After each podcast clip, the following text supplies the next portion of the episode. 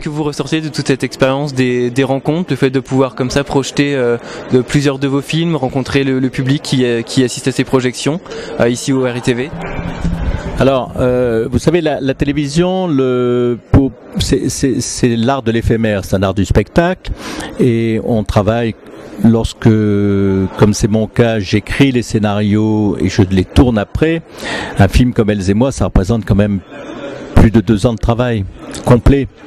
Euh, et puis tout ça se concentre finalement dans une soirée. Dans le cas de ce film, deux soirées, puisqu'il y a deux films. Enfin, il y a deux soirées, le film est présenté. S'il plaît au public, il y a euh, plusieurs millions de téléspectateurs et c'est très agréable, c'est formidable.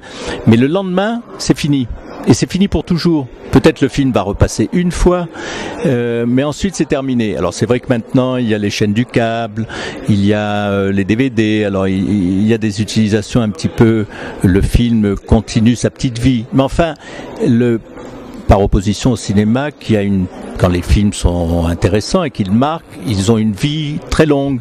Les films de télévision euh, restent dans la mémoire, je l'espère, quand ils ont plu, mais leur vie est éphémère.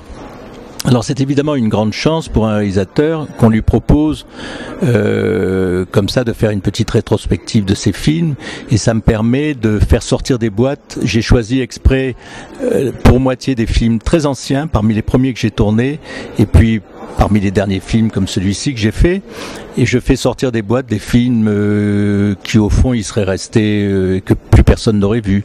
Alors ça, ça me fait plaisir, voilà, tout simplement.